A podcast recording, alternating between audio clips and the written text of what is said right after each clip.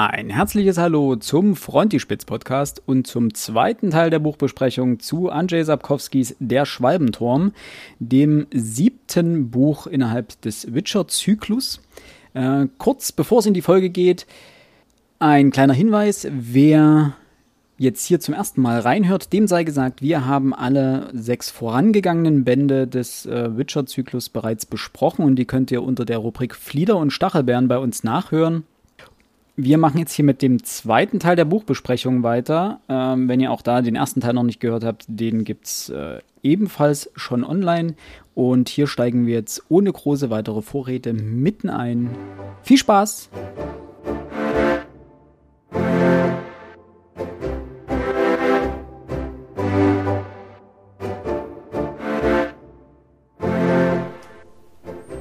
Achso, übrigens heute historischer Tag, ne? Ab heute ist Einwegplastik verboten.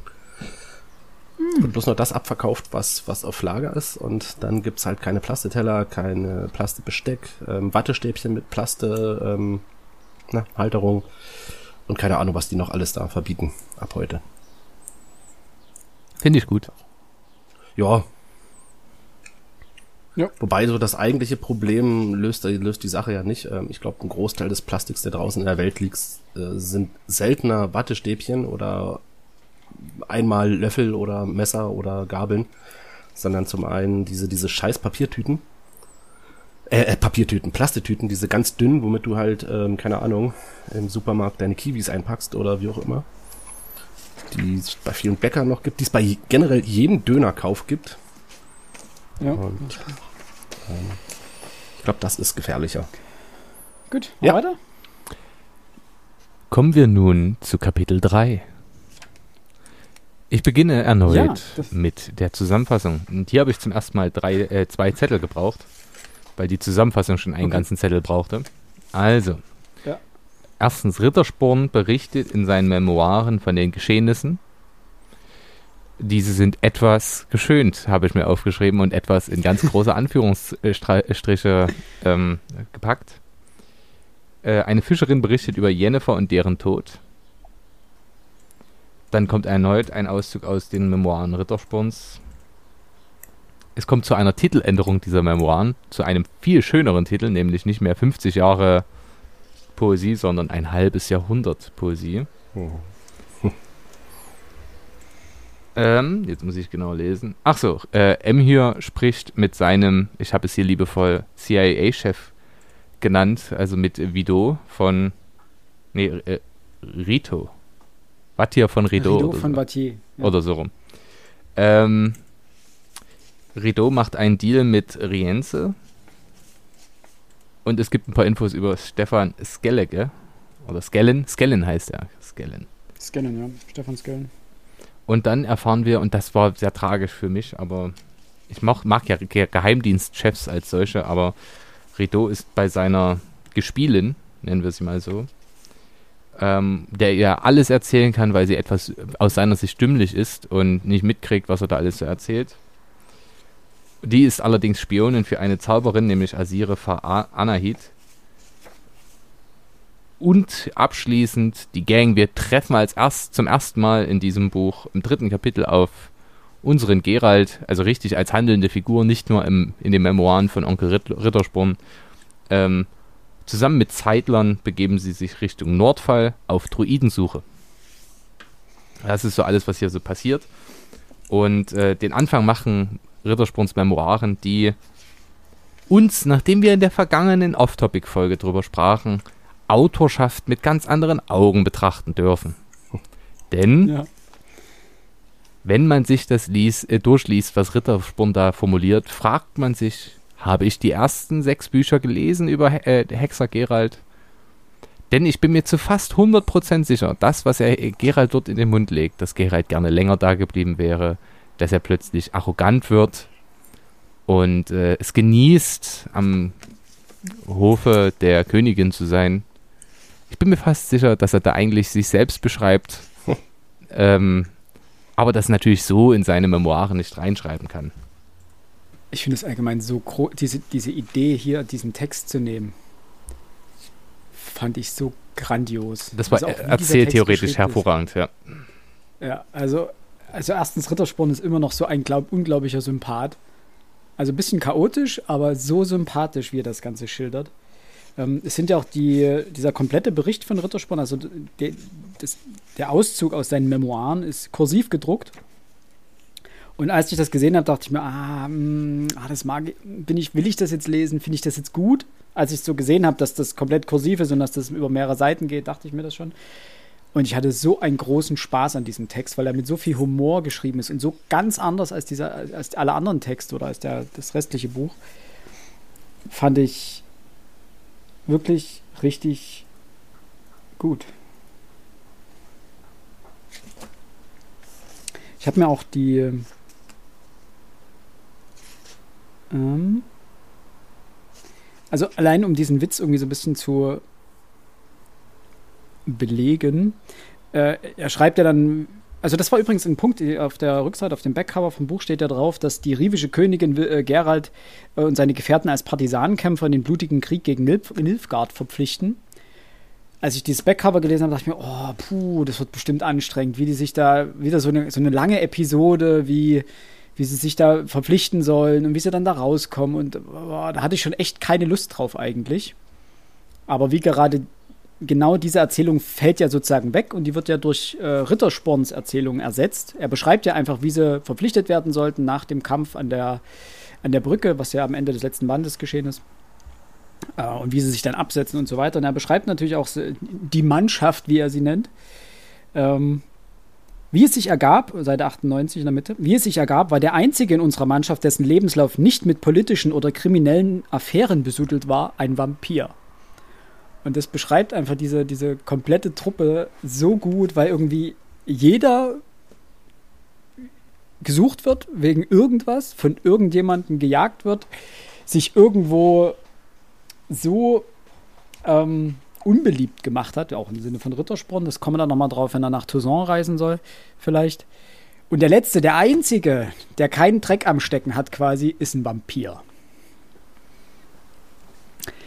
Kommt auch nicht gut an. Aber ein Vampir mit Humor, wie wir feststellen sollen. Denn äh, mal abgesehen davon, dass sie, nachdem sie sich abgesetzt haben von der äh, rivischen Königin, sie den, den Rivieren quasi als Bezahlung für ihre Dienste äh, den halten Pferdestall leer klauen. Also sie klauen sich ja Proviant, sie nehmen Pferde mit, noch ein paar mehr, Packtiere und so weiter. Ähm, hat Regis sein Maultier Dracul genannt. Mhm. Und das fand ich so gut. Regis hatte sichtliches Vergnügen an diesem Namen, der sicherlich in, der Kultur und der Sprache der Vampire irgendeine witzige Bedeutung hat. Doch er wollte uns nicht, das nicht erklären, sondern behauptete, es handelte sich um ein unübersetzbares Wortspiel. Fand ich großartig. Da habe ich, ich habe mehrmals herzlich lachen müssen in diesem Text von Rittersporn. Das war einer der Fälle. Generell bin ich dankbar, Vampir dass es Regis gibt. Der ist ein, ein, eine wirkliche Bereicherung für den Text. Ja. Ja. Obwohl er ja gar keine so große Bedeutung bisher hat. Er ist auch nicht so wichtig eigentlich, aber interessant zumindest. So. Das war wieder die Kampfhubschrauber-Staffel, die hin und wieder hier über unsere Hütte fliegt. Man hat es nicht gehört übrigens. Echt? Die Aufnahme hat es aufgenommen. Krass, also wir haben es, also bei mir ist es nicht angekommen. Hey. Was ich übrigens nach diesem Auszug geht es direkt mit dieser Geschichte der Frau weiter, die von Jennefers Tod berichtet. Und weil wir über Autorschaft sprachen, heißt es dort dann auf Seite 106, und das ist, finde ich, ein sehr guter Begriff und der auch für mich Literatur perfekt umschreibt oder eine Erklärung. Ähm, und die vielen Seeleute, die hierher kamen, enttäuschten sie nie. Sie hatten immer ein frisches Repertoire an Seemannsgarn und Histörchen. Zum überwiegenden Teil natürlich an erlogenen, aber das spielte ja keinerlei Rolle. Eine Geschichte ist eine Geschichte. Sie hat ihre eigenen Regeln. Und genauso ist es auch. Ähm, ganz viele dieser Menschen hier erzählen ja Quatsch. Sei es dann auch bei den Druiden, wo die Druiden dann ihnen den Gefallen tun und aus einem Gerücht Wahrheit machen wollen, einfach weil sie es witzig finden. Ähm, oder sei es eben durch diese Sachen, ja, sie ist äh, sonst wohin geflogen und wir haben die mit einem Paddel verhauen und du denkst die ganze Zeit, nee, das ist nicht passiert. Never. Und wir erfahren später, Jennifer hat ganz schön gelitten, weil dieses Paddel ganz schön wehtat. So. Ja. Ähm, aber wie, wie Andre, äh, Andrzej Sapkowski es schafft, einem dann auch ins Boxhorn zu jagen. Und eigentlich, wir sind, ich war mir in dem Moment sicher, okay, diese Frau spinnt. Also die erzählt einfach ein bisschen Blödsinn, dann ist gut. Und ich habe sein schelmisches Gesicht, also das Gesicht des Autors gesehen. Und dann stellte ich mit Bedauern oder mit großer Freude fest, ähm, die Frau hat nicht gelogen. So, sie hat wirklich Jennifer mit dem Paddel 1 übergebraten. Und dann habe ich mir vorgestellt, wie, wie äh, Sapkowski hinter mir steht und sagt, ja, hast du gedacht. Äh? Das war äh, ja. fies, aber lustig. Ja. Allgemein, weil diese Erzählung so unwirklich klang. Da fällt eine Zauberin aus dem Himmel ins Meer, ins Fischernetz. Und das muss natürlich Quatsch sein. Und ne? Ja, war, war richtig gut, ja. Ich muss auch zugeben, dass ich ähm, Milva immer mehr mag inner, innerhalb dieser Geschichte. Sie wurde mir immer sympathisch. Am Anfang fand ich die so ein bisschen ja, anstrengend vielleicht. Aber hier, wie äh, Milva, das kommt ja dann nochmal eine Stelle, wie Milva und Kahir und Gerald äh, ordentlich züchtigt. Da kommen wir dann noch dazu. Aber Milva wird ja immer von Regis, der ja immer sehr intellektuell daher schwafelt und immer schon die Antworten gibt, bevor derjenige seine Frage fertig zu Ende gestellt hat. Ähm, gibt es eine Szene in einem halben Jahrhundert Poesie. Als Regis ihr zum dritten Mal mit, mitten in einer Frage die Antwort gab, beschimpfte sie ihn kräftig, wobei sie Wörter und Bezeichnungen gebrauchte, die selbst einem alten Landsknecht die Schamröte ins Gesicht treiben konnte. Und, oh Wunder, es half, der Vampir legte die enervierende Manier im Handumdrehen ab woraus folgte, dass die wirksamste Verteidigung gegen den Versuch intellektueller Dominanz darin besteht, den Intellektuellen, der dominieren will, ordentlich zur Sau zu machen. Und dann habe ich drüber nachgedacht, ob das auch in unserem Leben stimmt. Und leider tragischerweise kann ich sagen, ja, man kann Menschen auch einfach mit Doofheit zu, zu Boden brüllen. Egal was geschieht. Ja. Yep. Und dann war ich mir nicht sicher, ob ich das lustig oder tragisch finden soll. Wenn ich unseren Wahlkampf aktuell äh, betrachte, finde find ich das eher tragisch. Eben. Ja, haben wir uns viel abgeguckt bei den Amis. Ja, leider nicht das, das Gute. Leider nicht das Gute, nee. Ohne zu tief in aktuelle Politik einzutreten, fand ich ein Zitat einfach noch ganz nett, äh, das nämlich dann wieder von der Fischerin zurück zur Ritterspornschen Erzählung bringt, wo es heißt, Rittersporn, schlaf nicht ein. Ich schlafe nicht, ich ja. denke schöpferisch nach. Ja. Ich werde das in Zukunft häufiger gebrauchen, wenn es mich mal wieder überkommt und ich irgendwo einschlafe. Ähm, dann werde ich schöpferisch einfach nachsinieren. Oder zumindest äh, es vortun, äh, es vorgeben zu tun. So. Mhm. Ähm, Was ich noch ganz schön fand, äh, mal wieder Rittersporns Lüsternheit. Also die treffen dann auf diese Zeitler, die sie ja dann äh, begleiten. Äh, wobei ich ganz lustig finde, ganz am Ende sagt Jennifer, ich glaube es ist Jennifer, ja, ich glaube Jennifer sagt das, wie Gerald sich mal wieder verhalten wird, wenn er versucht, Ciri zu retten. Dass er erst kopflos umherstolpert, dann wütend ist, dann aus, aus Scham und aus Betroffenheit irgendwie jemandem versucht, was Gutes zu tun und zu helfen. Und genau das passiert ja oder ist ja dann, wird ja dann passiert sein. Ähm, auf jeden Fall treffen sie dann auf diese Zeitler und die, den Zeitlern äh, folgen, beziehungsweise den Zeitlern helfen sie dann, indem sie sie beschützen. Und weil sie natürlich auch denken, dass die Druiden, die sie suchen, ähm, äh, wieder weitergezogen sind. Und Rittersporn spricht dann davon. Und so brachen wir nach Süden auf zum, Nord zum Nordfall, einem Landstrich am Fuße der Amelberge. Wir zogen mit großem Gefolge, wo alles vorhanden war. Junge Mädchen, Zeitler, Fallensteller, Weiber, Kinder, junge Mädchen, Haustiere, Hausrat, junge Mädchen und verdammt viel Honig. Von diesem Honig klebte alles, sogar die jungen Mädchen. ja, das ist schon so. Das war das fantastisch. Erstens, die, Pri die Priorisierung ist ganz klar und dann ähm, ja, gut, dass er wusste, wo es auch die jungen Mädchen geklebt haben. Hat aber sich wahrscheinlich wieder selber davon ähm, versichert. Ähm, ein was Großartiges fand ich in diesem Kapitel noch. Es gibt dann ganz am Ende des Kapitels, der letzte Abschnitt, da fragt man sich ja vielleicht, was der, was der soll, weil das ist genau so ein Punkt, wo Sapkowski mal wieder sehr weit in die Zukunft springt, und zwar von Archäologen der Universität Castel-Graupian, äh, die eine Ausgrabung durchführten. Auf Seite 139 unten. Und wisst ihr, wie der Leiter der Gruppe heißt?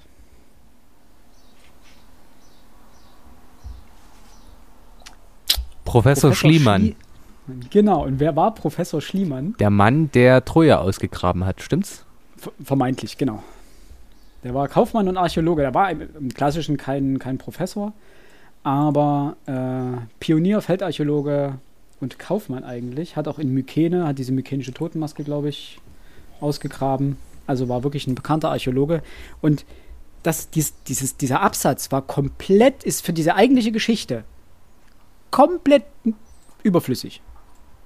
Aber sie trägt oder er trägt dazu bei, wieder ein bisschen tiefer in diese Welt einzutauchen und wieder dieses, dieses Gefühl der Geschichtsschreibung zu haben, dass es sehr lange vorbei ist und dass es, dass es einen danach gibt. Und dann wieder jemanden einzubauen, in dem Fall wie, wie Schliemann, finde ich großartig. Heinrich Schliemann hieß er übrigens, mhm. in, in, Wirklichkeit. Äh, falls ich das vergessen habe zu sage, sagen. Ähm, und das Große daran ist dann wieder, äh, wie es dann weitergeht, nämlich dass zwei der Ausgräber diese, dieses Ding, diesen, diesen Tubus da ausgraben und äh, feststellen, dass da, dass da voll, dass das vollgeschrieben sind, dass das Buchstaben sind. Äh, und das Buchstaben sind ja Zauberei und das, das finde ich, finde ich sehr schön. Also dieses Verlor Verlorengehen von Wissen und dieses Nicht-Achten nicht -Achten von Wissen, ja, fand ich gut.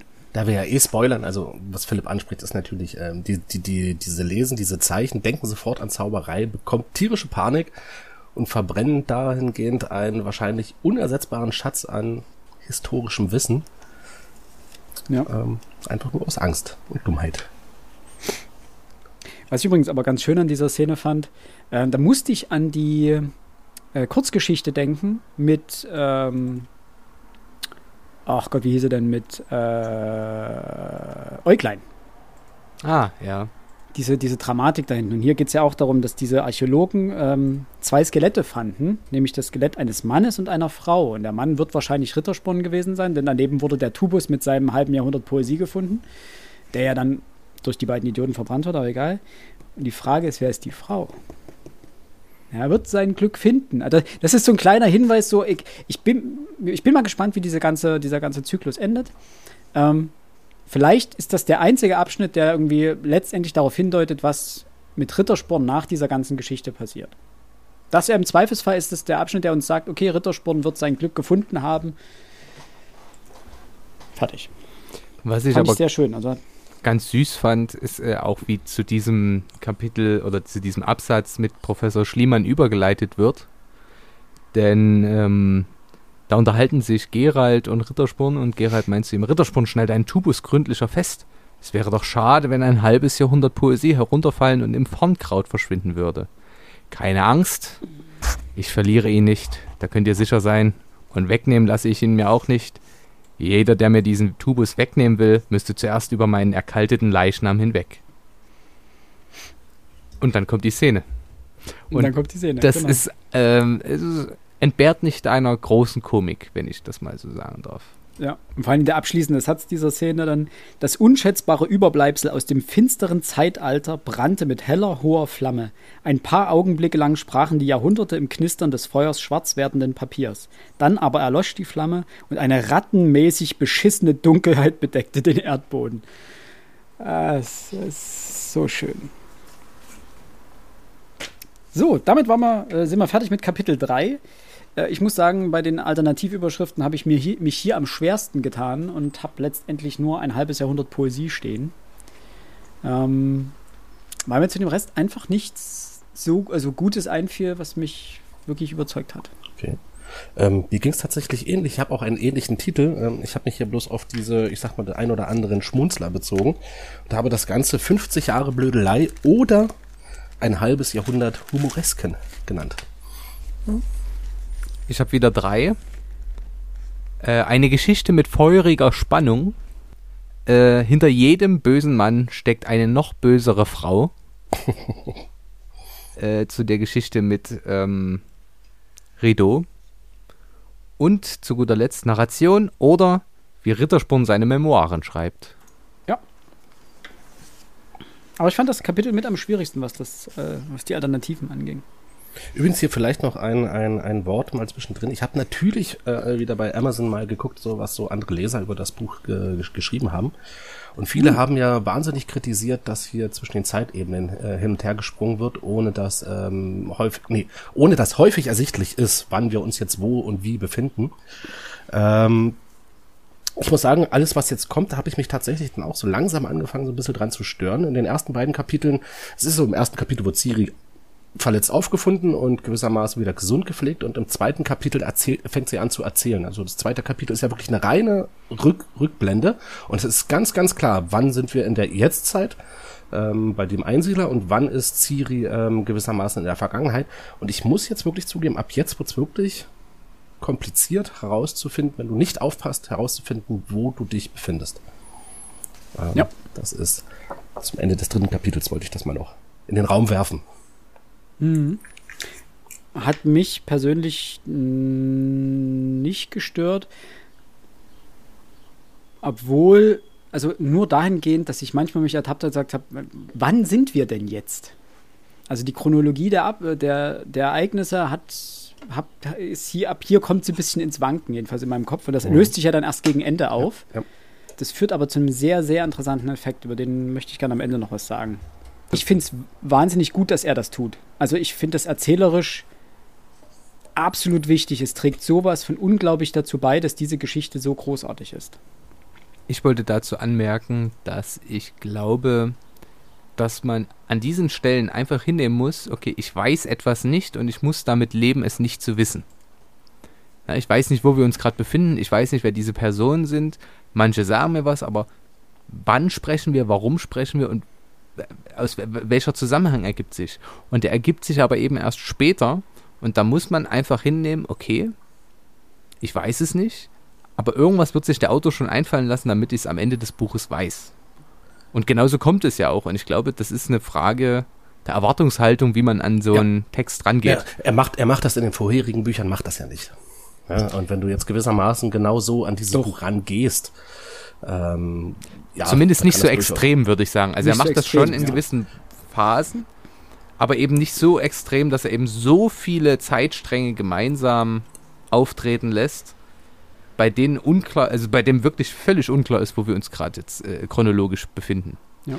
Aber nun zum vierten Kapitel eine Zusammenfassung. Ganz kurz noch dazu, mhm. ähm, ich finde es aber an sich gut, was auch, ähm, weil du sehr viele Perspektiven innerhalb dieses Buches einnimmst. Du wirst und dementsprechend sind die Figuren wesentlich nahbarer, als sie es vielleicht sonst wären. Also vermeintliche Nebenfiguren werden sehr prominent dargestellt und mhm. bekommen sehr prominent viel Platz. Also wie so Gotha würde im Normalfall wäre eine Randfigur, die einfach nur die Geschichte vorantreiben soll. Wir hatten es ja vorhin, der Mentor. Aber dadurch, dass ja das ganze Buch relevant ist und immer wieder diese Gespräche zwischen Ciro und Visogota vorkommen, bekommt er eigentlich den Anstrich eines, eines Protagonisten, einer, einer Hauptperson. Er ist, er ist präsenter als Gerald in diesem Buch. Auch Kenner, also die Frau, die jetzt kommt, ist präsenter als Gerald. Also es gibt viele Figuren, die wesentlich präsenter hier sind, als, äh, als die vermeintliche Hauptperson Gerald ist. Stimmt. Das ja. nur kurz mein Tütens dazu. Max. Also, in der ersten Szene lernen wir Kenner Selborn oder Joanna Selborn kennen, die gerade vor einem Nilfgaarder Gericht steht. Das ist auch der Punkt, wo man sagt, okay, ich weiß gar nicht, wo wir uns gerade zeitlich befinden, aber offensichtlich Und? ist die wichtig. Und wir wissen eigentlich nicht, ob es ein Nilfgaarder Gericht ist. Es wird nicht genannt, es ist ein Tribunal, aber der, der Verhörer oder die Verhörerin wird nicht glaube ich, nicht geklärt. Außer ich habe das jetzt verpeilt, aber. Nee, es wird es auch nicht geklärt, wer sie da befragt, genau. Genau. Es, ist, es, es wird sehr wahrscheinlich ein Nilfgaarder Tribunal sein, ja, aber es wird nicht äh, explizit genannt, ja. Ähm, so, Entschuldigung, kannst du. Danach kommt ein Zwischenschnitt zu, also dann springen wir in die Vergangenheit, wie sie zu einer Truppe von Stefan Skelge Skellen. Ähm, Skellen? Ja, wie sie da angeworben wird, um eben in einer Truppe, in einer Hanse zu kämpfen, wie es heißt. Oder zu arbeiten, wie auch immer. Und sie selbst hat äh, psychische oder sie ist eine Seherin. Ja, sie kann die Gedanken sich angucken und sie kann sie auch manipulieren. Dann erfahren wir, dass Bonhart gesucht wird, weil er Falka bzw. Ciri nicht getötet hat bzw. nicht da abgegeben hat, wo er sie abgeben sollte. Skellen stellt Nachforschungen diesbezüglich an. Dann stellt sich heraus, Bonhart wurde von einem Baron bezahlt, dass er ihm Ciri lebendig ausliefert. Aber auch das verweigert Bonhart dann und spielt nun schon das dritte falsche Spiel. Äh, Bonhart kauft Ciri ein wunderschönes Elfenschwert, das auch noch gut im Einsatz sein wird in die, innerhalb dieses Buches. Ciri soll jetzt als Unterhaltungsobjekt an Hovenagel verkauft werden. Hovenagel. Ähm, und neuntens, Ciri bestreitet Gladiatorenkämpfe und unternimmt einen Selbstmordversuch. Mhm. Ähm, was ich in dem Kapitel äh, sehr interessant finde, ist, wie gut mittelalterliche Ränkespiele hier rüberkommen. Also eigentlich generell in dem gesamten Buch. Weil jeder in irgendeiner Form seine eigene Motivation hat. Das kommt auch sehr stark rüber. Ähm, die Motivation größtenteils, und das ist das Interessante, eigentlich gar nichts mit Geralt und Co. zu tun haben, sich aber überschneiden in der Person von Ciri. Das kommt ja auch später noch, weil Ciri hat ja scheinbar äh, in jedem Königreich irgendjemanden, der Anspruch auf sie erhebt, sei es wegen einer Verlobung, sei es wegen ihres Blutes, sei es wegen äh, ihres Ablebens, das erforderlich ist, sei es wegen irgendwas. Und diese, diese ganzen Ränkespiele, die sich hier überschneiden, finde ich so gut umgesetzt. Das war mir eine wahre Freude. Da auch, weil wirklich nachvollziehbar ist, welche Motivation verschiedene Charaktere haben. Bis auf einen, da kommen wir dann später nochmal dazu. Das fand ich dann, weiß ich nicht, ob too much, aber eigentlich einen ganz guten Witz, egal. Kommen wir dann später dazu. Aber das fand ich, äh, das hat mir richtig viel Freude gemacht. Ähm, weil damit auch, und das liegt auch ein bisschen begründet, diesen dauernden Perspektivwechsel, auch zu den Bösewichten hin, also zu Rienze weniger, aber zu Skellen und ähm, zu äh, Vatier zum Beispiel auch. Und auch hin und wieder zu M hier war M-Reis, aber das eher, eher selten. Ähm, dass du wirklich verstehst, warum diese Personen handeln, wie sie handeln. Dass du das nachvollziehen kannst. Du hast nie das Gefühl, das ist, das ist einfach nur eine Figur, die böse ist, die, weil sie böse ist, weil, sie, weil man einen Antagonisten brauchte zum Beispiel, sondern sie haben ihre intrinsische Motivation und der gehen sie nach mit aller Konsequenz oder mit ihrer Konsequenz. Bonhard ja genauso. Ja, der dann eben das Beste versucht für sich rauszuholen und auch wieder im Hinblick auf seinen, seinen, seinen Beruf als Kopfgeldjäger und dann später auch äh, im Hinblick auf sein fortgeschrittenes Alter und äh, seinen nahenden Ruhestand, in den er ja treten möchte. Und dann versucht natürlich das Maximale überall rauszuholen. Also das finde ich eine große Leistung von, von dem Kapitel, beziehungsweise auch vom gesamten Buch. Und dass es so gut dargestellt ist. Also es, es ist nicht so, dass du dann, das hatte ich bei George R. R. Martin manchmal das Problem. Es gab Kapitel mit Action und Spannung, die sich durchgezogen haben. Dann gab es Kapitel, die sich nur um Politik im weitesten Sinne gedreht haben. Und dann äh, ging es wieder an die Mauer hoch und da ging es nur darum. Ähm, Sapkowski macht das geschickter. Er macht das innerhalb der Kapitel, verknüpft er es logisch miteinander und wechselt sehr häufig die Perspektiven und die Orte und die Zeiten auch, ähm, ohne aber, dass der Leser den Überblick verliert.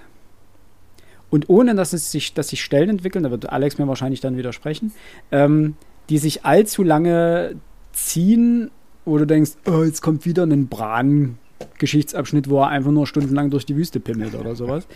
Das finde ich hier in dem Fall wirklich besser gelöst.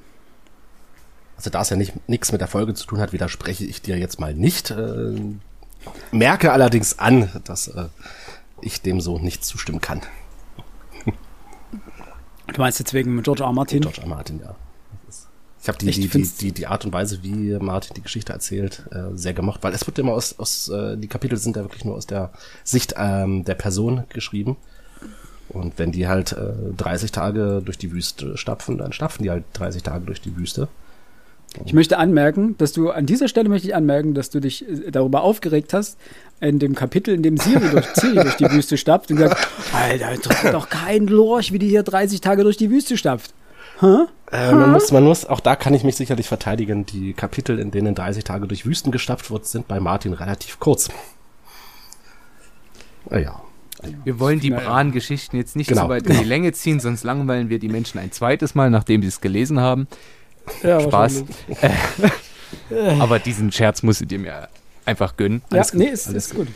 Ähm, ich habe einen, einen Moment gehabt, wo ich, also Skellen ist für mich auch eine wahnsinnig interessante Figur, weil er auch ein Machtmensch ist, der aber auch von sich von unten nach oben gearbeitet hat und jetzt auch ja, im Grunde genommen auch den Arsch an die Wand bringen muss, weil er weiß, okay, wenn meine, mein Verrat hier ein bisschen auffliegt, dann, dann stehe ich da mit meiner Kunst.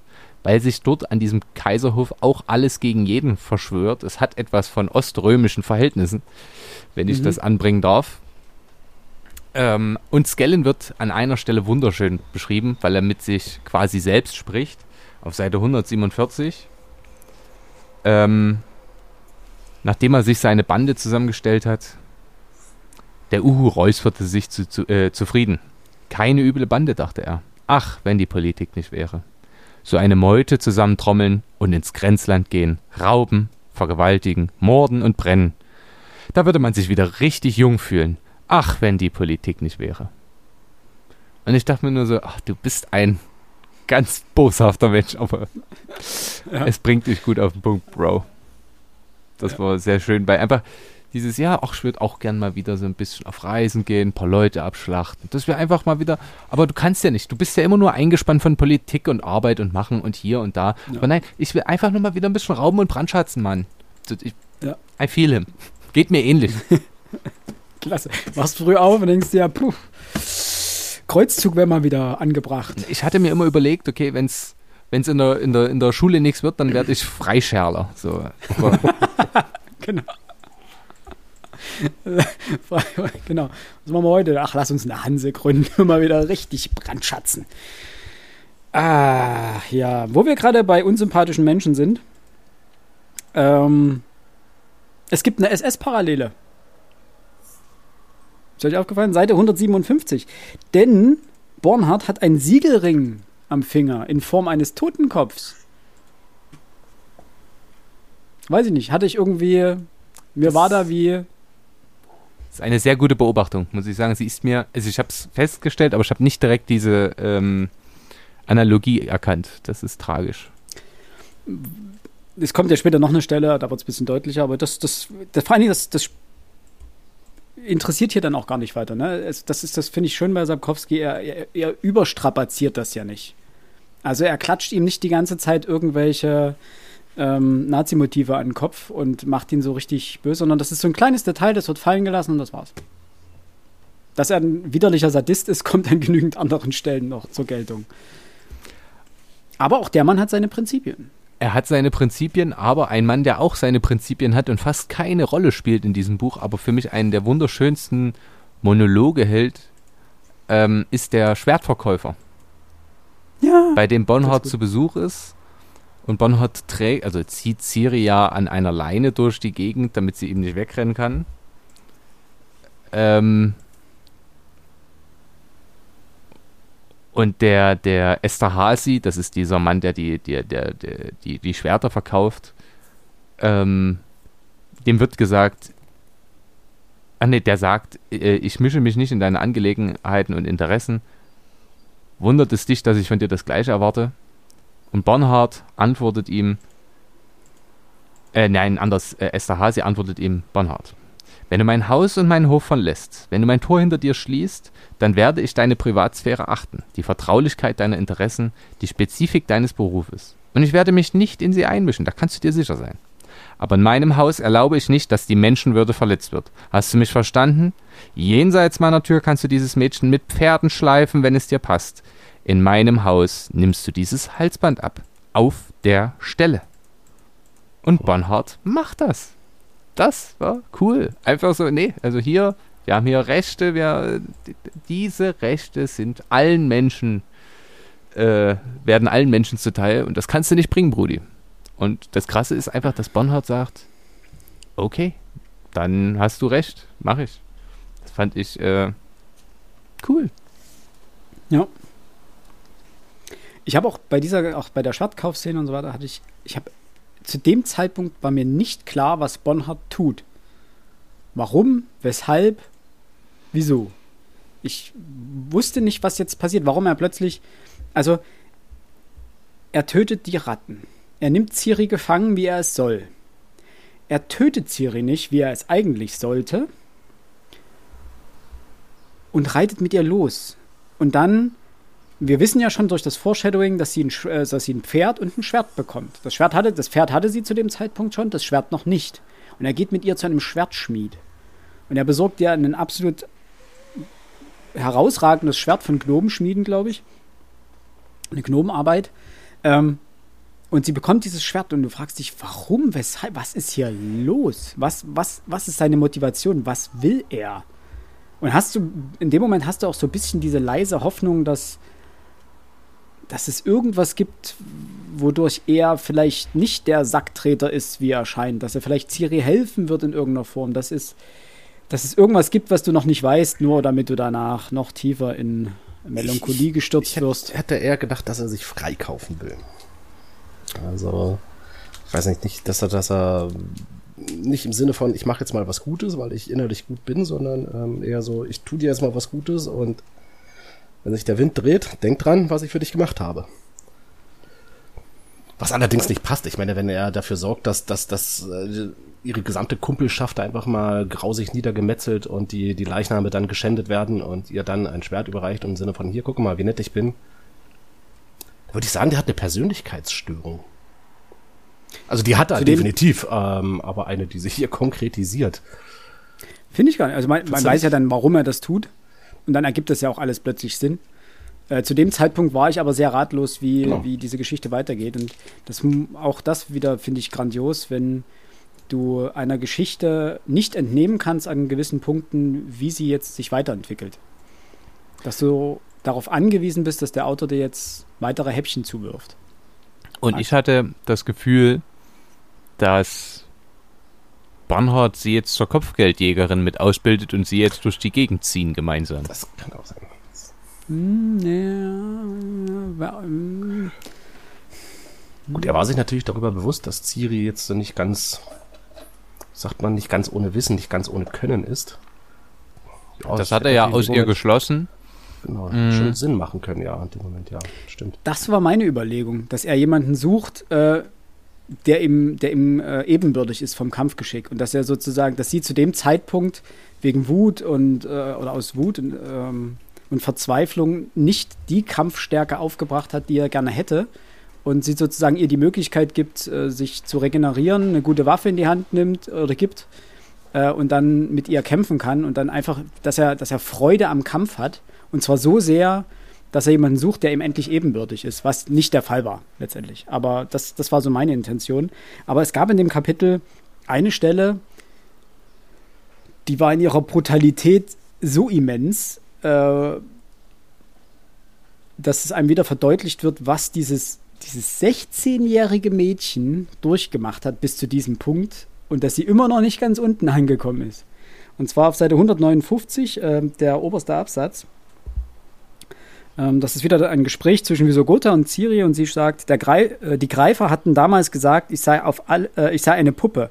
Und so eine Holzpuppe war ich, fühllos und tot. Auf alles, was mit dieser Puppe geschah, schaute ich gleichsam von oben herab. Was bedeutete es schon, wenn man mich schlug, mich mit Füßen trat, mir ein Halsband wie einem Hund umlegte? Das war ja nicht ich, ich war überhaupt nicht da, verstehst du? Ich verstehe, wieso Gotha nickte. Ich verstehe, Ciri. Und ähm, das ist ja auch was, was äh, Opfer von Misshandlung häufig ähm, nach ihrer Tortur sozusagen erzählt haben, dass sie in Anführungsstrichen ihren Körper quasi verlassen haben und auf, von oben herabschauten darauf, auf was mit ihnen passierte. Dass sie sich sozusagen gleichzeitig in ihren Körper oder in ihren Geist zurückgezogen haben irgendwo und andererseits auch ihren Körper dahingehend ein wenig verlassen haben. Also das ist ja eine extreme psychische Störung, die da entstanden ist. Und das zeigt einfach, wie sehr dieses Mädchen körperlich und psychisch gelitten hat. Klassische Traumata-Bewältigung. Ja. Eine der wichtigsten Szenen ist dann das Schwert, das Siri bekommt, finde ich. Denn da haben wir sehr viel Foreshadowing drin.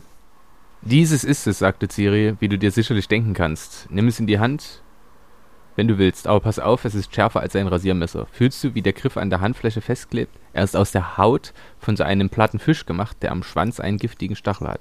Ein Rochen. Kann sein. Dieser Fisch hat auf der Haut ganz kleine Zähnchen, darum rutscht der Griff nicht aus der Hand, selbst wenn sie schwitzt. Schau, was auf der Klinge eingeätzt ist. Und Visogota beugte sich vor, schaute mit zusammengekniffenen Augen hin. Ein Elfenmandala, sagte er nach einer Weile und hob den Kopf. Ein sogenanntes Blaffern Kerme. Eine Schicksalsgirlande, die stilisierten Blüten von Eiche, Spierstrauch und Geißklee. Der Turm, in den der Blitz einschlägt, ist bei den älteren Rassen ein Symbol von Chaos und Zerstörung. Und über dem Turm eine Schwalbe, schloss Ciri. Cirial, mein Name.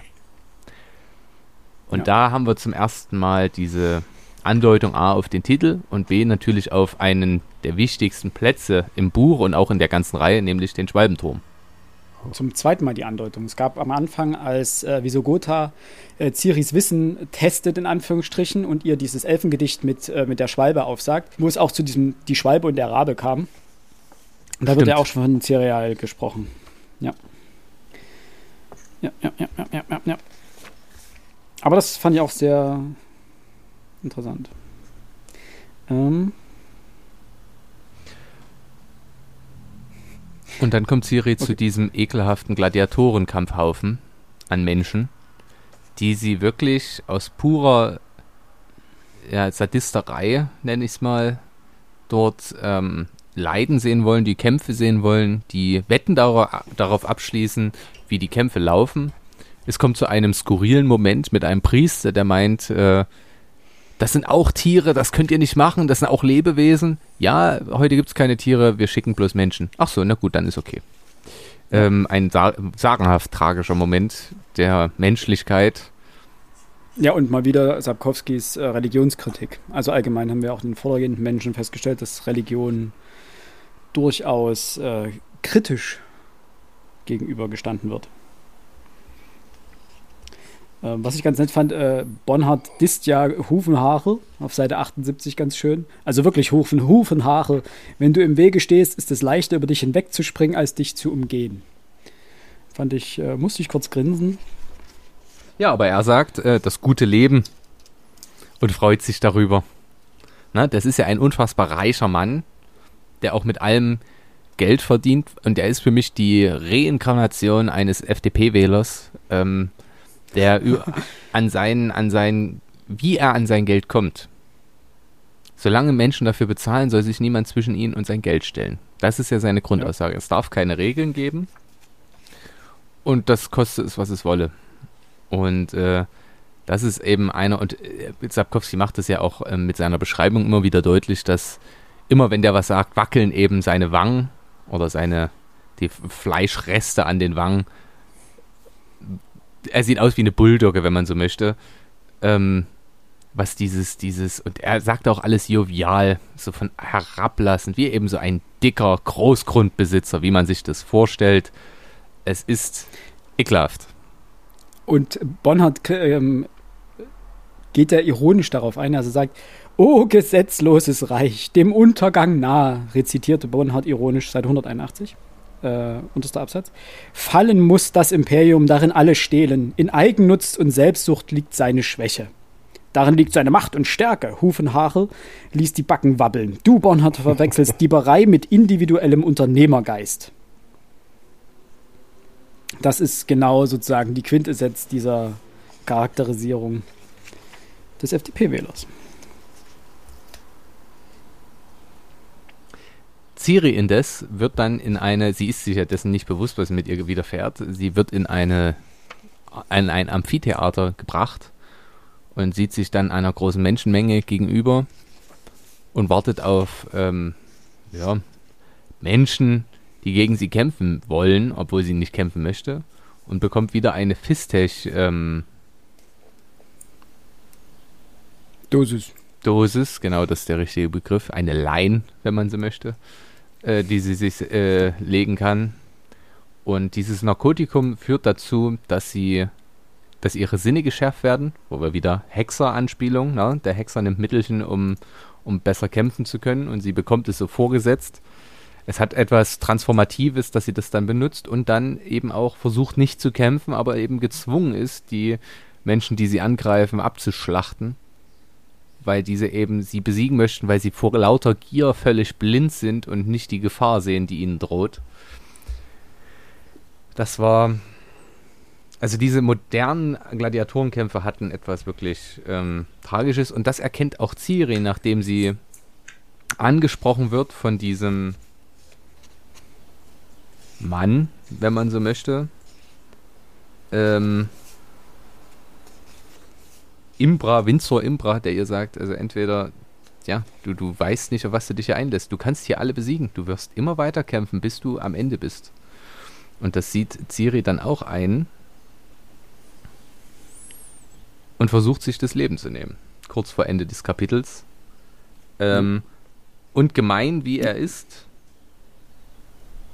sagt Bonner zu ihr, selbst dazu bist du nicht imstande gewesen. Also ihr fehle äh, du bringst es nicht fertig, du bringst es nicht fertig, Hexerin. In Kermohen haben sie dir beigebracht zu töten, also tötest du wie eine Maschine, instinktiv. Um sich selbst zu töten, braucht es Charakter, Kraft, Entschlossenheit und Mut. Aber das konnten sie dir nicht beibringen.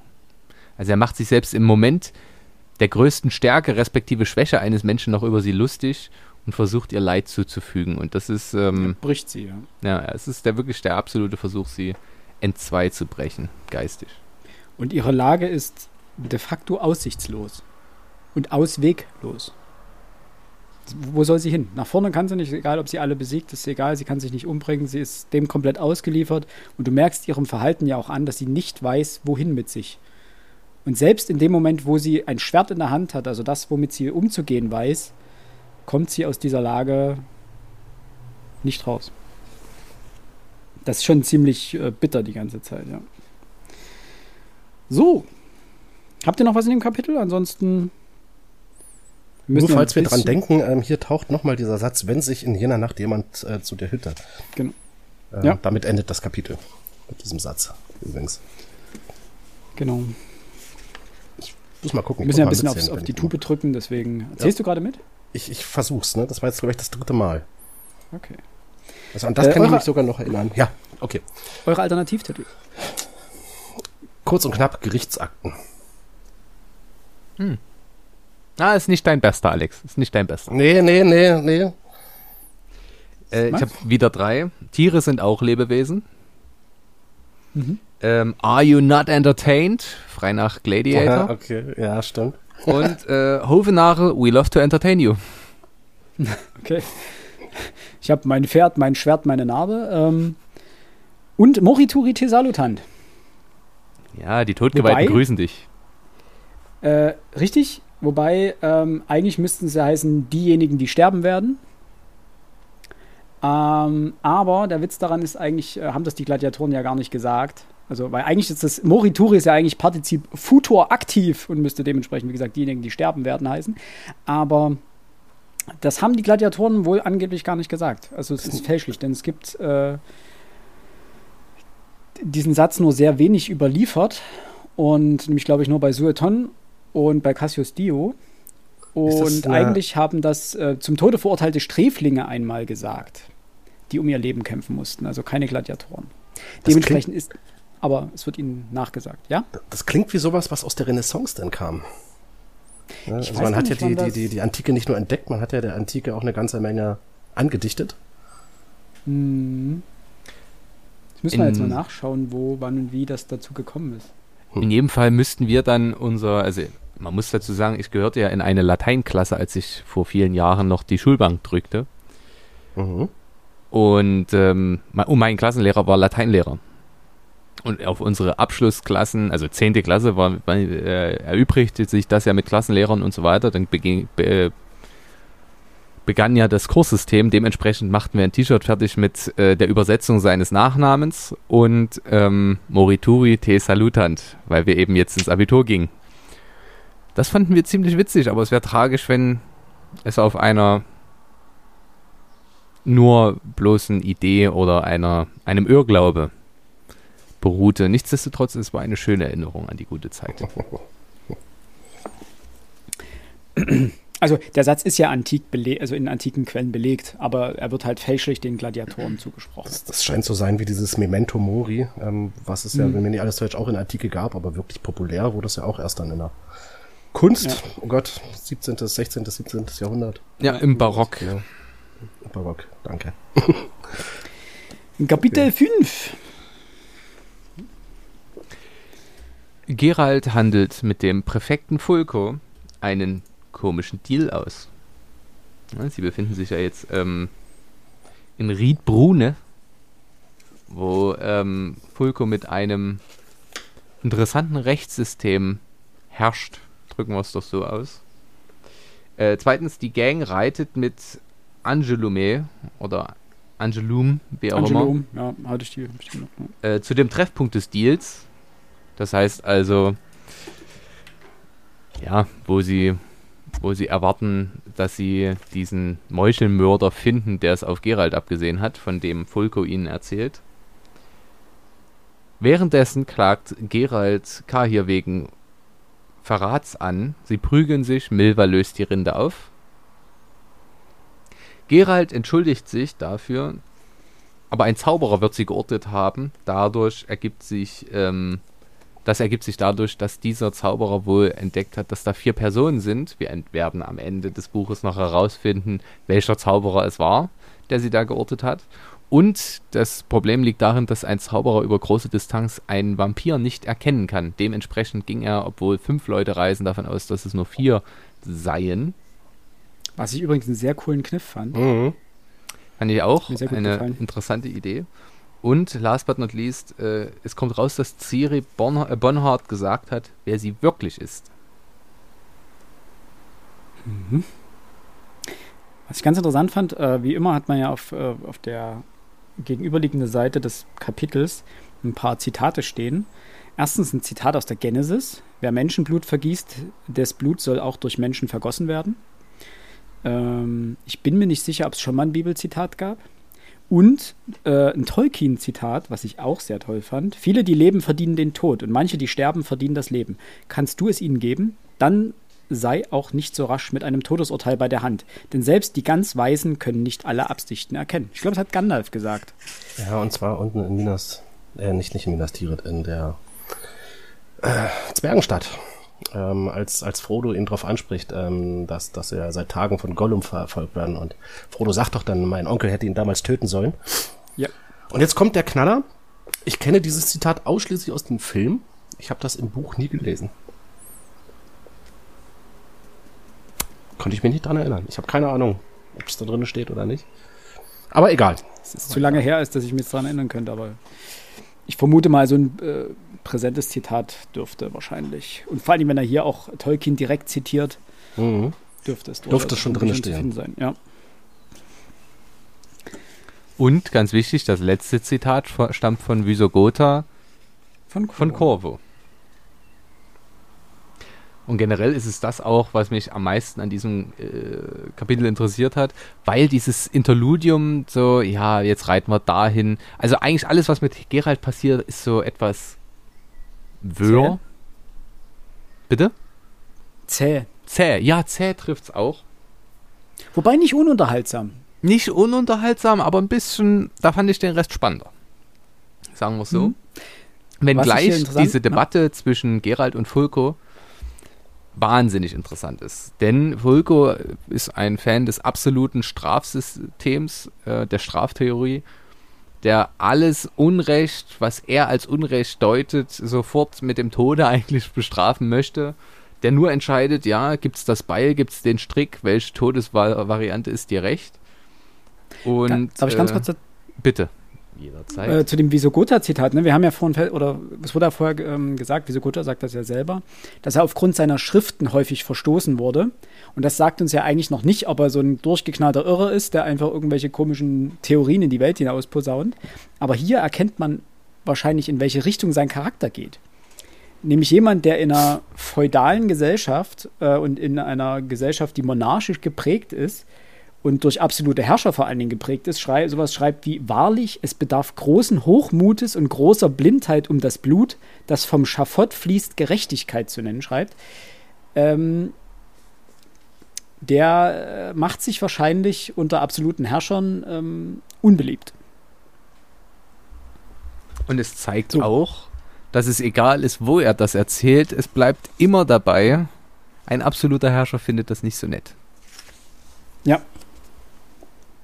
Und wir werden so, später jetzt, äh, in der Geschichte ja. noch jemanden kennenlernen, der sich auch gegen die absolute Monarchie ausspricht und über die konstitutionelle Monarchie zur Demokratie, zur Republik gelangen möchte, von dem man es nicht erwartet, wenn man zuerst drüber nachdenkt.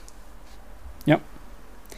Ähm, so, jetzt kannst du nochmal auf den Präfekten und das äh, Gespräch zwischen ihm und Gerald zurückkommen. Ich unterbrach dich rüde. Ähm, ihr sollt wissen, mein Herr Hexer, dass ich mir geschworen habe, dass auf diesem Terrain das Recht herrschen soll. Um jeden Preis und mit allen Mitteln. Per fa et nefa. N. Ich kann kein Französisch. Denn das Recht ist nicht die Jurisprudenz, kein dickes Buch voller Pol Paragraphen. Das sind keine philosophischen Traktate, keine zusammengefaselten Hirngespinste von Gerechtigkeit, keine abgedroschenen Phrasen von Moral und Ethik. Das Recht sind sichere Wege und Landstraßen. Das sind Gassen in der Stadt, durch die man sogar nach Einbruch der Dunkelheit spazieren kann. Das sind Herbergen und Schenken, in denen man, wenn man auf den Abort geht, seinen Säckel auf dem Tisch und seine Frau am Tisch lassen kann.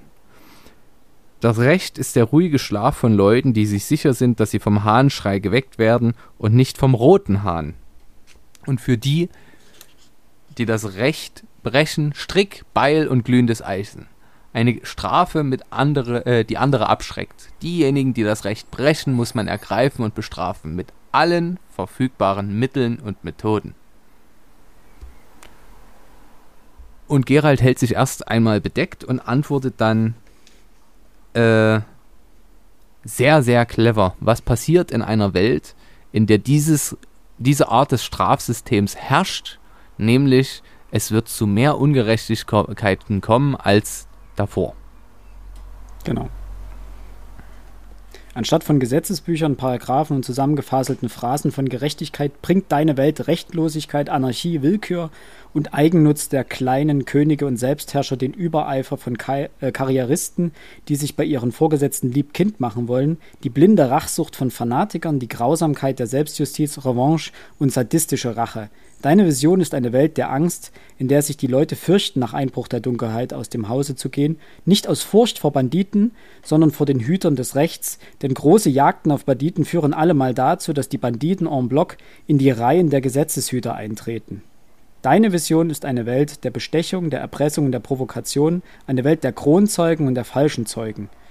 Eine Welt des Spitzeltums und der erzwungenen Geständnisse, der Denunziation und der Furcht vor Denunziation und so weiter. Und wisst ihr, an was es mich erinnert hat? Und jetzt muss ich kurz doch politisch werden. Das ist das Rechtsverständnis von Populisten, was dieser ähm, Fulco da propagiert. Nämlich, wenn es nur eine Polizei gäbe, die immer und mit aller Härte gegen alles, was nicht rechtens ist, vorginge, dann würde das Verbrechen stoppen. Dann würde es das nicht mehr geben. Aber Gerald macht ja relativ gut und klar deutlich, dass es eben genau dazu führt, dass wir irgendwann Selbstjustiz haben, dass wir alle eine Waffe bei uns tragen, weil wir nie sicher sein können, ob nicht irgendjemand auf die Idee kommt, dass wir doch irgendwo irgendwas falsch gemacht haben. Und das fand ich ähm, wahnsinnig clever eingebaut und äh, angenehm, das zu lesen von einem Autoren. Ja,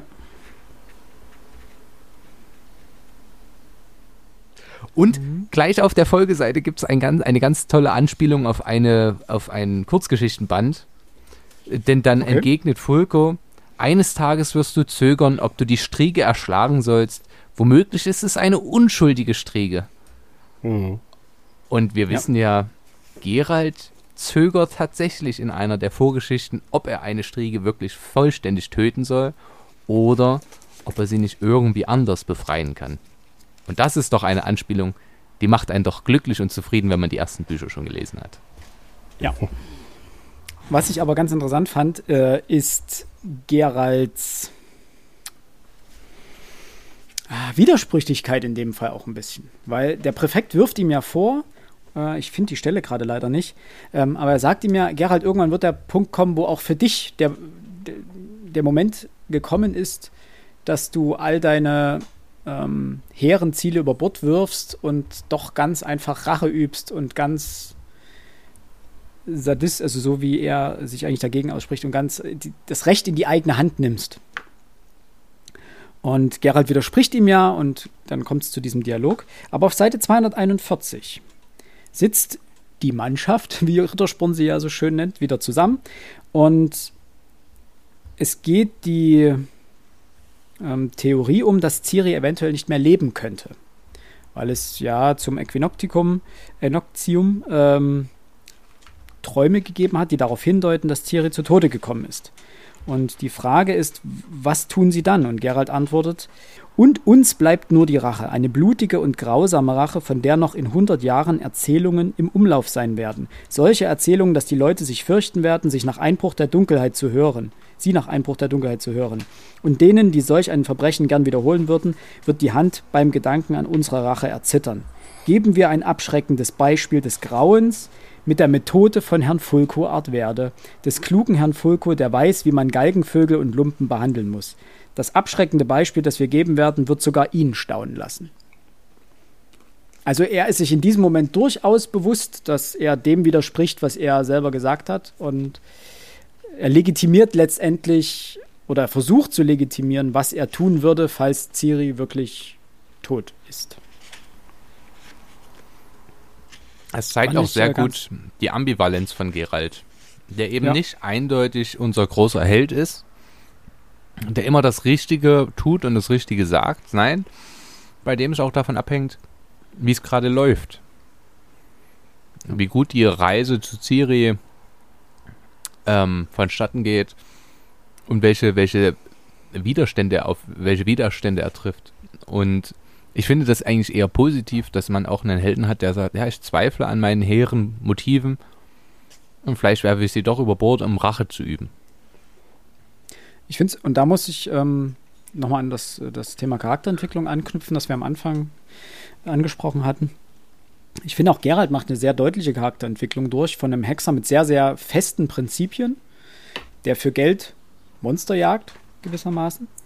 Ähm, und der sich versucht, aus der Politik und allem drumherum rauszuhalten, hin zu jemandem, der sich emotional sehr, sehr stark an, an eine Person bindet. Das hat er ja auch in den ersten Bänden versucht klarzumachen, dass es da keine emotionale Bindung für ihn geben soll. Und bevor er sozusagen Ciri und sein Überraschungskind kennenlernt damit. Ähm, auch die Verbindung zu Jennifer am Anfang ist zwar da, aber die lässt er ja nie wirklich so weit hochkommen. Und hier wird jetzt sehr, sehr deutlich, wie stark er an Ciri gebunden ist. Stimmt. Widersprecht mir gerne. Ich lasse das gerade sacken. Nee, ich muss auch sagen, ich bin Eine da Stelle, eher bei dir. Eine Stelle fand ich noch unglaublich toll und das war wieder eine, in der ich Milva wieder ein Stück mehr schätzen gelernt habe. Auf Seite 236. Ähm, Gerald und also Gerald beschuldigt Kahir ja der Verräter zu sein, bevor sich aufklärt, dass offensichtlich ein Magier oder eine Magierin ähm, entdeckt haben muss, wohin sie reiten. Äh, beschuldigt äh, Gerald Kahir, weil das muss ja der Verräter sein. Er ist ja ein Nilfgaarder, der klar ist ja böse, muss böse sein.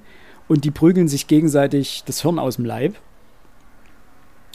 Äh, so lange bis Milva ausrastet, sich den mhm. Ledergürtel von den Hüften löst, die Schnalle umfasst und dann wie bescheuert auf diese beiden Typen einprügelt. Ähm, das war gut. Hab ich, ich, fand, ihr, ich, ich, der Dialog am, dazu war so gut. Ihr dämlichen Dämlachs. Ihr blöden Blödmänner. Euch bringe ich zur Vernunft, alle beide. Genug schrie sie noch lauter, während sie Kahir eins über die Hände gab, mit denen er den Kopf bedeckte. Seid ihr fertig? Habt ihr endlich geruht? Fertig! heulte der Hexer auf. Genug! Genug! stimmte Kahir ein, so zusammengekrümmt. Es reicht! Und dann geht's weiter. Der nächste Satz ist, ist geil. Es reicht, sagte der Vampir. Es reicht wirklich, Milva. Ja. Ne? Ich meine, die beiden haben sich geprügelt, aber Milva wird zurückgehalten. Ja. Da muss ich schmunzeln. Na, vor allem, weil Angelum ja dann sagt, ähm, Bravo, bravo, Tante. Milva drehte sich auf dem Absatz um und hieb ihr den Gürtel mit zuschlägt. ganzer Kraft über die Schulter. Angelum schrie auf, setzte sich und begann zu weinen. Ich hab gesagt, dass du mich so nicht nennen sollst. Ich hab's gesagt. Und ja, Ja. sie zieht dann einfach auch mal Das- durch. Na, wer nicht hören will, muss fühlen. ihr seid beide Väter, ihr wisst, wie das ist. Spaß. Spaß. Ich finde Angelem Spaß. eigentlich ganz, ganz, äh, die, die ist ganz interessant dann. Also die fand ich, äh, fand ich auch einen interessanten Charakter. Außerdem braucht man den Gürtel immer bloß in der Kindeserziehung, wenn, wir, wenn man mit Nachnamen Jackson heißt. Aber eine Anspielung auf die Jackson interessant. Das ist 5. ja Kann da bitte jemand lachen? Verdammt nochmal. Ja, ja, Entschuldigung, äh, ja, das war gut. Ähm, aber, aber das finde ich äh, interessanterweise, diese, dieses Thema mit dem Gürtel verprügeln ist ja etwas, was häufig im häusliche Gewalt darstellt. Ja. Ähm, häufig auch von Eltern gegenüber ihren Kindern. Und das ist ja ein sehr schönes Bild in dem Fall. Ne? Kahir und Gerald, die sich eigentlich, also wie zwei Kinder gegenseitig einfach prügeln, eigentlich, weil der eine über den anderen was denkt, was offensichtlich nicht der Wahrheit entspricht oder scheinbar nicht der Wahrheit entspricht und sie quasi als, als älter eintritt und den beiden einfach mal ordentlich die Haut gerbt. So, fünftes Kapitel, eure Alternative, oder ich müsste jetzt wahrscheinlich anfangen, ne? Mhm. Ähm, ich habe wahrscheinlich zwei Titel, die, äh, die nicht so lustig sind, weil die, weil die meisten die Referenzen nicht kennen. Das eine ist The Cake is a Lie. Äh, dann die Froschplage, weil der die Froschplage ist eigentlich aus dem äh, Hellboy-Universum ein Event gewissermaßen, aber der äh, eine Antagonist hat ja hier Froschaugen. Und das letzte ist der Kronhexer, was ich unglaublich charmant fand. Weil es geht die ganze Zeit um Kronzeugen und der Präfekt Fulko nennt äh, Gerald ja dann seinen Kronhexer. ja. Das, das stimmt. Fand ich sehr schön. Mir ging es ähnlich wie Philipp. Ähm, ich habe ähm, zuerst dachte ich Macho-Spielchen und wollte das dem Untertitel geben, wer hat das größere Schwert. Aber die haben ja leider nicht mit Schwertern gekämpft, deswegen musste das wegkommen. Äh, alternativ wäre ähm, große Fresse, nichts dahinter. Hm? Fand ich passend, gerade zum Kampf, den wir jetzt am Ende. Hier muss ich sagen, meine sind sehr äh, konstruiert und äh, die werden aber jetzt wieder besser. Ähm, Selbstjustiz gegen Rechtscha äh, Rechtsstaatlichkeit. Hab, also nein, die jetzt noch nicht, aber danach. Also Selbstjustiz gegen Rechtsstaatlichkeit. Dann ein Bitch-Battle unter Freunden. Und fünf Freunde für ein Halleluja. Ah, ist nicht schlecht, ja. ja, ist Ah, jetzt kein, Not kein, bad. ich habe keine Bäume Ja, aber, ausgerissen, aber, ist schon okay, denke ich. Nein, Nee. ein, an, ein anerkennendes Nicken hast du dir trotzdem verdient. Ja, ja, ja. Yes. So, das sechste Kapitel. Hier wird's interessant, weil, kommen wir gleich zu. Mach erstmal deine Zusammenfassung. Genau, also. Angelum hat Plan, wie Gerald erfährt, wer Attentäter auf ihn angesetzt hat. Ich habe hier Zwerg Golan hingeschrieben. Ich kann mich aber gerade nicht entsinnen, was das bedeuten soll. Aber es wird äh, schon seinen Grund haben. Äh, der Halbelf Shiru arbeitet mit Nachtigall und Bär. Kahir und Gerald gefangen genommen. Shiru gibt zu, dass er Kodringherr und Fen getötet hat. Dann kommt ein klassischer Ex, äh, Deus Ex Machina Moment. Die Rebellen der Nordfront, äh, der, des, des Nordfall, nicht der Nordfront, das ist was anderes, ähm, reiten ein und retten die beiden quasi. Kahir wird schwer verletzt. Äh, Ähm, Ja. Und ähm, Angelum holt Hilfe. Gerald hilft Kahir. Kahir erzählt, dass aus seiner Sicht Ciri lebt und ähm, ich habe hier Entführung hingeschrieben, kann aber gerade nicht mehr deuten, was ich damit sagen wollte.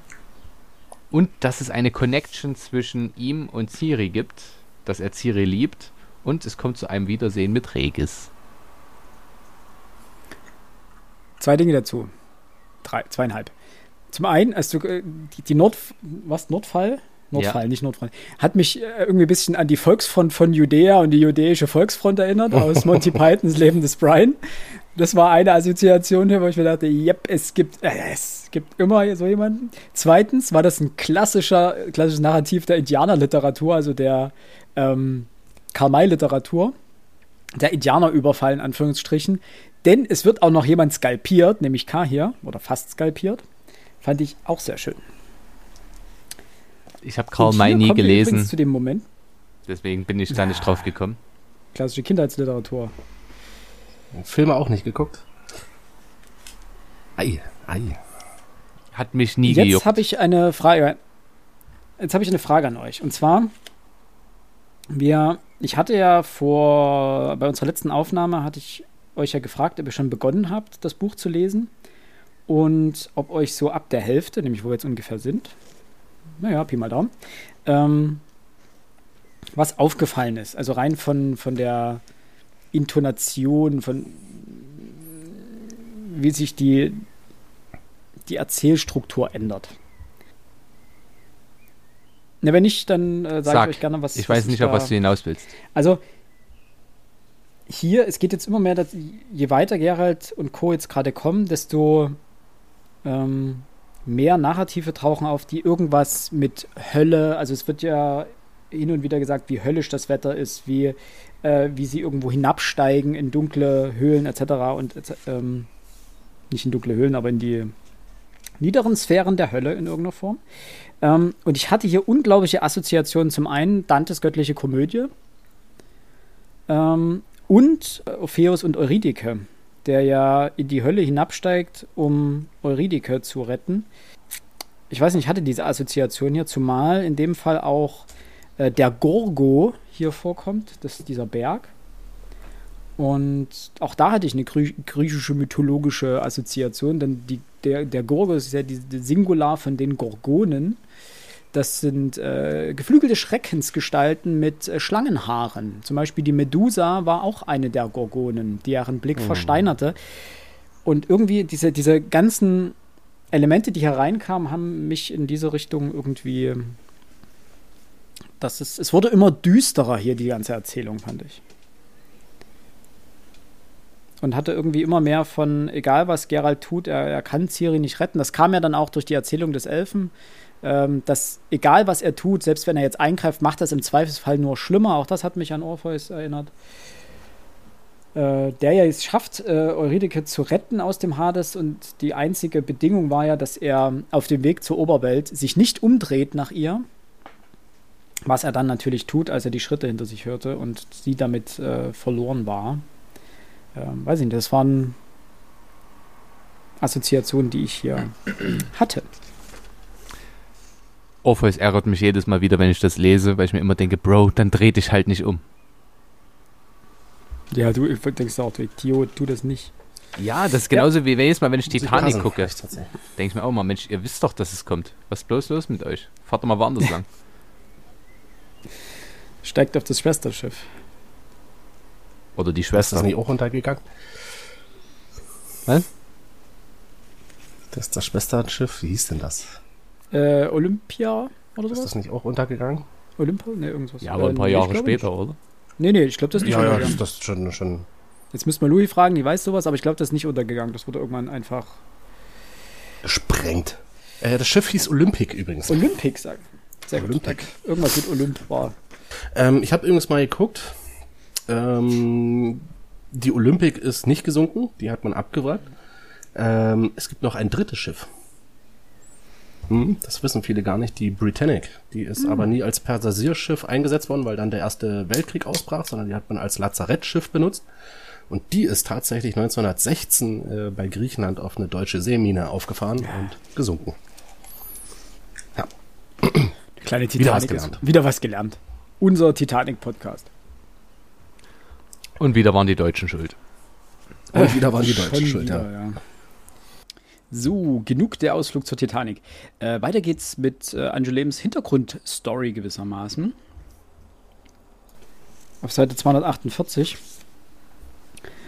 ist wieder so ein so eine Randnotiz. Das Mädchen nieste heftig. Gut, wie du willst. Wo war ich? Ah, der Krieg brach aus. Du weißt, mit Nilfgaard. Die Verwandten verloren ihre ganze Habe und mussten ihre Zuhause, ihr Zuhause verlassen. Sie hatten drei eigene Kinder und ich wurde für sie zur Last. Also gaben sie mich in ein Heim, das von den Priestern bei irgendeinem Tempel geführt wurde.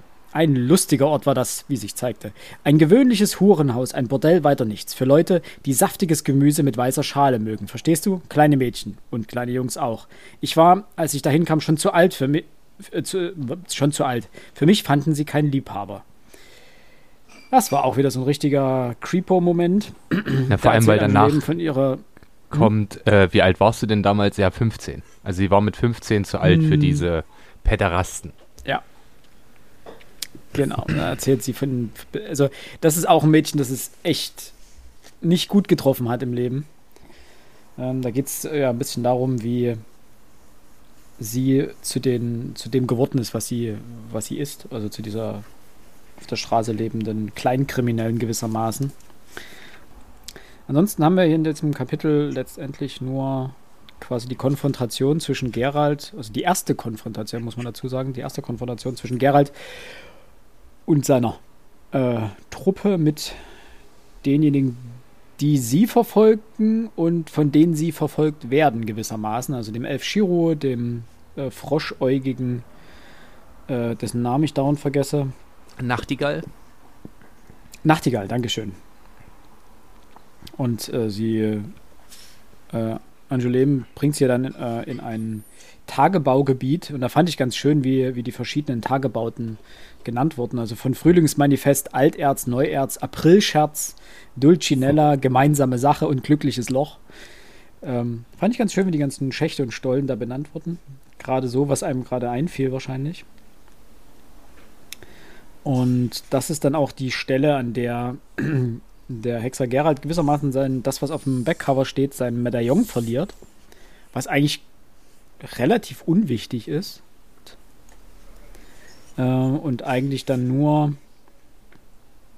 eine Rolle spielt, äh, ganz am Ende des Kapitels, glaube ich. Sonst habe ich mir in dem Kapitel sehr wenig äh, markiert, was jetzt von übergeordneter Relevanz ist. Da hast du schon recht, Max. Ähm, der, der Geschichtsstrang um Geralt ist in dem Buch relativ, relativ irrelevant.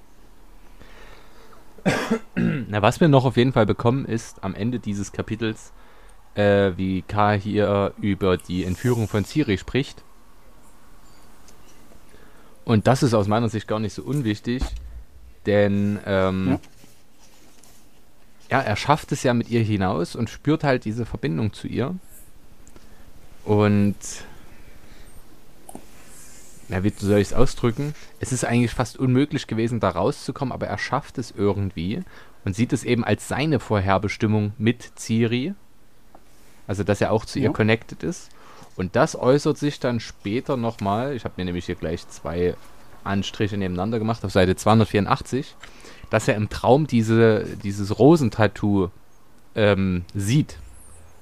Und er dementsprechend etwas weiß, was er nicht wissen kann, eigentlich und nur im Traum sieht, aber es ist ja wahr.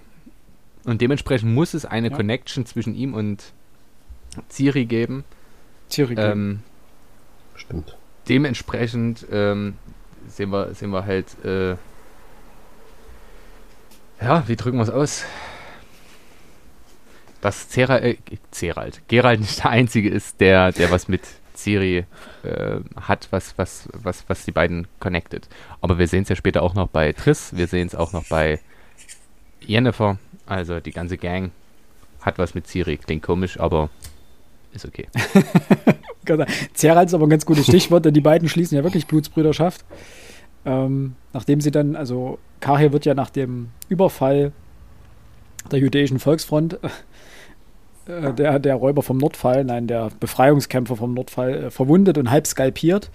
Und sie beschließen sich ja dann zu trennen, beziehungsweise Geralt und Kahir fliehen und versuchen die Verfolger auf ihrer Spur zu halten, während äh, die anderen Richtung Toussaint fliehen. Also äh, Regis, Rittersporn, Milva und Co. Und dabei kommen Geralt und Kaya sich ja gewissermaßen buddymäßig näher, weil Geralt ihn ja dann auch halb verwundet durch die Gegend schleppt und ihn ge- gewissermaßen gesund pflegt oder zusammenpflegt. Und dann dieses Gespräch zwischen den beiden entsteht, wo Kahir seine Connection zu Ciri erklärt. Wie fandet ihr die Info, dass Kahir sie liebt?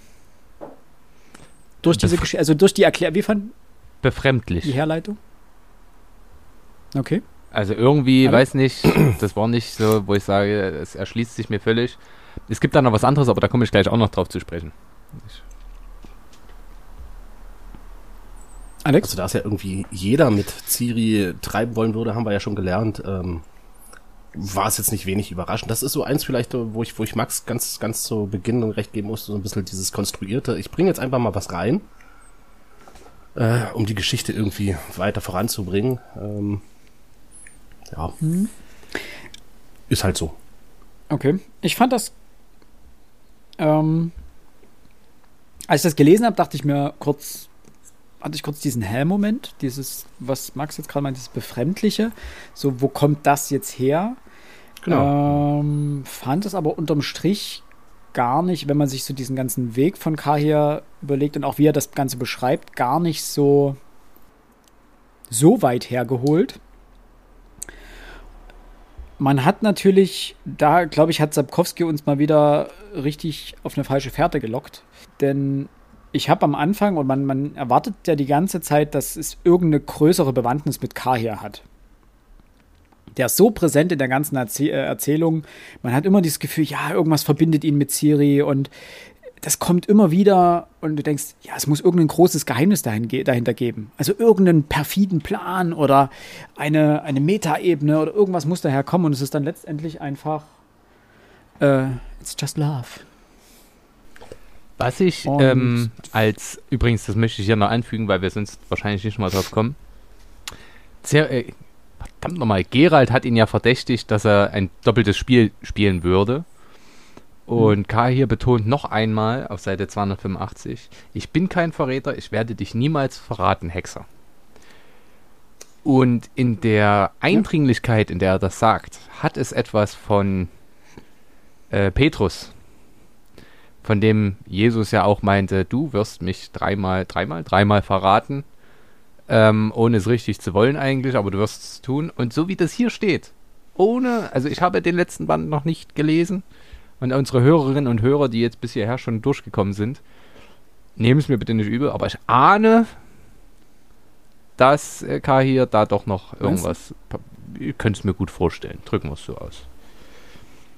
Okay. Aber das war so ein Kapitel, Ich wo ich ehrlich sagen muss, für mich eines der schwächeren Kapitel. Das muss ich an der Stelle auch nochmal betonen. Ich fand das, ja, ein Ein Filler, Füllkapitel. wo ich sage, da passiert jetzt nicht so viel, was, was von großer Relevanz ist. Ähm und ich mochte, wie gesagt, diesen Deus Ex Machina-Moment gar nicht.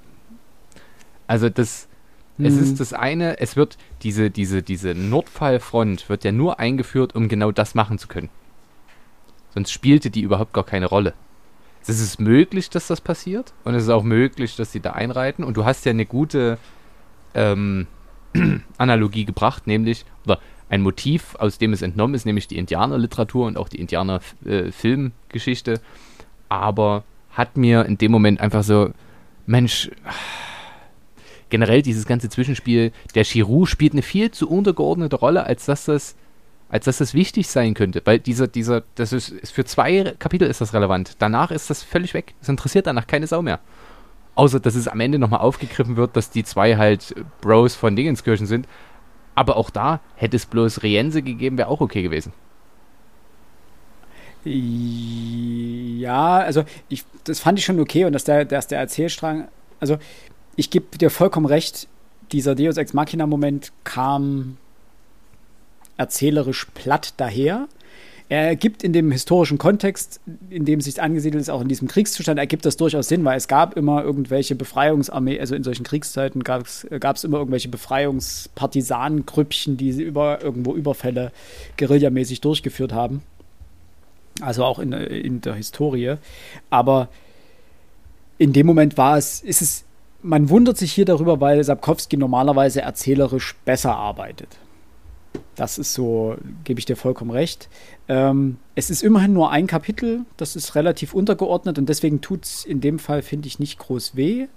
Ich denke, wenn es weggefallen wäre, hätte dir am Ende was gefehlt, denn diese Kombination am Ende mit Rienze und mit, äh, wie hast du gesagt, Dingenskirchen, fand ich, fand ich ganz gut.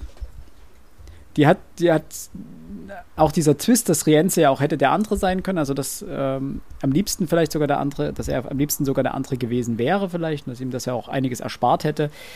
Aber ich denke, wenn es dieses Kapitel nicht gegeben hätte, hätte es was, hätte was gefehlt. So gebe ich dir auf unumwunden recht, es ist eines der schwächeren Kapitel. Äh, eure äh, Alternativtitel bitte. Genau, diesmal bin ich der Startende. ähm, hier muss ich auch sagen, also eins ist wirklich creative, aber äh, die andere, naja. Äh, für Nordfall, weil die so eingeritten mhm. kommen. Äh, die vorherbestimmten, weil jetzt mhm. eben klar wird, Dingenskirchen auch, also K hier. Und jetzt das Kreative, äh, With a Rose Tattoo. Äh, verdammt, wie heißt ja. die Band, die das Lied singt? Ich muss dann gleich nochmal reingucken. Warum nicht, nicht Guns N' Roses? Nee, nee, ähm, tatsächlich nee, auch ein geiles, geiles Lied. Ähm, Rose Tattoo, Rose Tattoo. Ich guck nach. Ihr macht erstmal eure Schöne ist, Kapitel. Das Schöne ist, äh, ich habe auch musikalische Referenzen. Also ich habe einmal Jäger und Gejagte. Ähm, das ist, gebe ich zu, jetzt nicht super kreativ, aber im Endeffekt passiert das ja im Endeffekt. Der Jäger wird zum Gejagten und andersrum. Also jeder denkt, er ist der Jäger, aber irgendwie ist jeder der Gejagte, wie auch immer. Dann habe ich die Comedian Harmonists mit Ein Freund, ein guter Freund. War noch die Comedian Harmonists, oder? Ja. ja?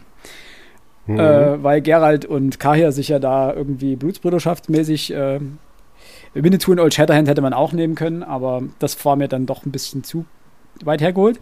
Und äh, im Sinne von K hier noch Love Hurts. Süß. Übrigens, ich habe rausgefunden... Wenn wir bei musikalischen Referenzen bleiben. Wie die Band heißt, ja. das sind die Dropkick Murphys. Ah. Mhm, Rose Tattoo von den Dropkick Murphys. Geiles Lied, kannst du dir mal anhören, das ist großartig. Mhm. Dropkick Murphys. Okay, wollen wir mal annotieren. Äh, meine Titel, ja, sind auch nicht besonders äh, kreativ. Äh, Rettung in letzter Sekunde. Uh. Aber, das finde ich jetzt lustig, auch ich habe äh, musikalische Referenzen. Ähm, allerdings in einer ganz anderen, ähm, einen ganz anderen Hinblick. Und zwar, hier ist so viel vom Bergbau geredet worden und es ist so viel darüber erklärt worden, ähm, was, wo, wann, wie äh, aus der Erde geholt wird. Musste ich an das alte Erzgebirgerlied Glück auf, Glück auf, der Steiger kommt denken. Man hätte vielleicht noch äh, Diggy Diggy Hole nehmen können. Ja? Einem Entwurf und einem Digging a Hole. weil der Zwerg ja wirklich vorkommt. Und, äh, ja, ja ist, aber sehr musikalisches Kapitel. Schön. Gefällt aber das Krasse ist, dass wir ja. dann auch wirklich in einem Kapitel alle einen musikalischen Vorschlag haben. Ähm, ja. Schön, schön. So, an dieser Stelle ist es wieder soweit. Die Folge ist zu Ende. Das war der zweite Teil zu Andrzej Sapkowskis äh, Schwalbenturm dem siebten Band des Witcher-Zyklus. Ähm, wir hoffen, es hat euch gefallen. Gebt uns gerne Feedback auf äh, Social Media, also auf Instagram und oder Twitter. Ansonsten, nächste Woche kommt dann der finale dritte Teil und dann sind wir erstmal einen Monat in der Sommerpause. Bis dahin, macht's gut, bleibt gesund. Tschüss.